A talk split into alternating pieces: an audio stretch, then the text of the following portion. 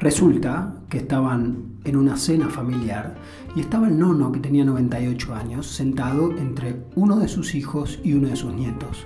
El nono se inclinaba para el lado izquierdo y para el lado derecho todo el tiempo y decía, no, no, se quede dormido para un lado, no, no, no se quede dormido para el otro. Y así sucedió todo el almuerzo hasta que después, tomando un té, solos, le preguntaron, ¿y nono, cómo la pasó? Y mal, me quería tirar un pedo y todo el tiempo me inclinaban y no me dejaban. Un poco de humor en relación al humor, es muy, muy, muy importante entender que no es una característica que se transmite genéticamente. Quizás el color de los ojos, quizás el color del pelo, el largo del pelo, la forma de la cara, los rasgos, el tono de voz. Pero el sentido del humor, no. El sentido del humor no tiene nada que ver con la genética. Alguno fanático va a decir, ¿cómo no va a tener que ver si todo se transmite genéticamente? Por supuesto que está ligado, porque somos un ser humano gracias a que los cromosomas que estaban en el espermatozoide y los cromosomas que estaban en el óvulo y se unieron hacen una persona nueva. Entonces sí, es genético algo del sentido del humor, pero el sentido del humor tiene mucho más que ver con cómo fuimos entendiendo el humor, por un lado, y cómo fue el humor de nuestros progenitores y de quienes nos criaron. Si son personas que no tienen muy buen humor, no sería nada raro que uno a veces se encuentre de mal humor. Pero eso no quiere decir que genéticamente está establecido el mal humor y que va a tener que tener mal humor toda su vida, destinado a tener mal humor toda su vida, o mejor dicho, no poder hacer uso de su buen sentido del humor. Pero esto no necesariamente tiene que ver con los padres, puede ser con los abuelos, puede ser con los tíos, puede ser con quien sea. Incluso con padres que no se ríen mucho, uno encuentra que la persona tiene mucho sentido del humor porque el sentido del humor lo tuvo o lo captó de el padre de un amigo, de un cómico en la tele, de quien sea. Esto demuestra que no se establece genéticamente. Y esto lo digo porque, aunque resulte obvio, a lo mejor para algunos no es tan obvio.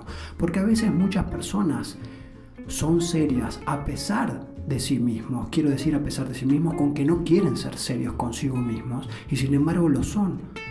No le pueden sonreír a veces a la pareja, no le pueden sonreír a un amigo, no le pueden sonreír a un hijo, porque se sienten de alguna manera encadenados, como si estuviese determinado genéticamente el sentido del humor. Y entonces abandonan la creatividad, abandonan la espontaneidad o no son espontáneos directamente.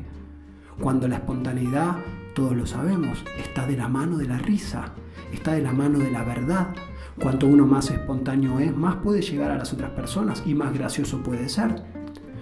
¿Cuánto mejor nos hace decir chistes en una situación que no decir chistes? ¿Cuánto mejor nos hace tener sentido del humor en una situación que es penosa, dolorosa o angustiante que no tenerla. Cuánto mejor es tener sentido del humor que ser más del estilo seriote.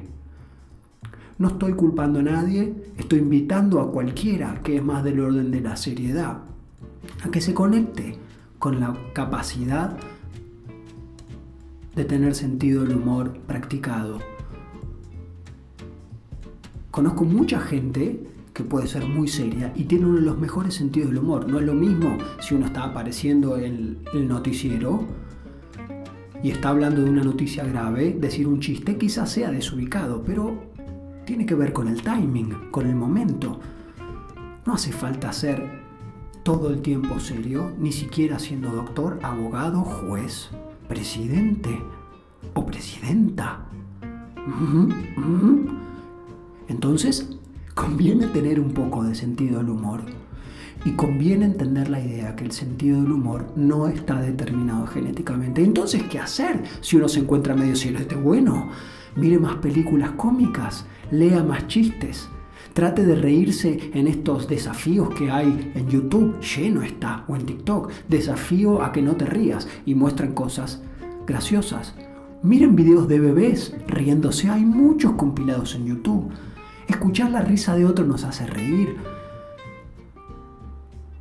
Y nuestra risa hace reír a otros. Nuestro sentido del humor hacer reír a otros. A veces ni siquiera contamos un chiste y el otro ya sabe que estamos pensando un chiste y el otro se ríe. ¿Qué estás pensando? Te dice. No estoy pensando nada. No, sí, seguro estás pensando algo. Y es esa la persona que está pensando un chiste.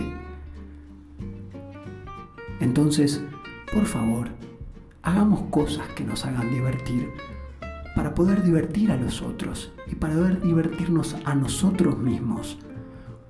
Riámonos de nuestra propia seriedad, eventualmente como un buen comienzo. Les mando un abrazo y que se rían mucho.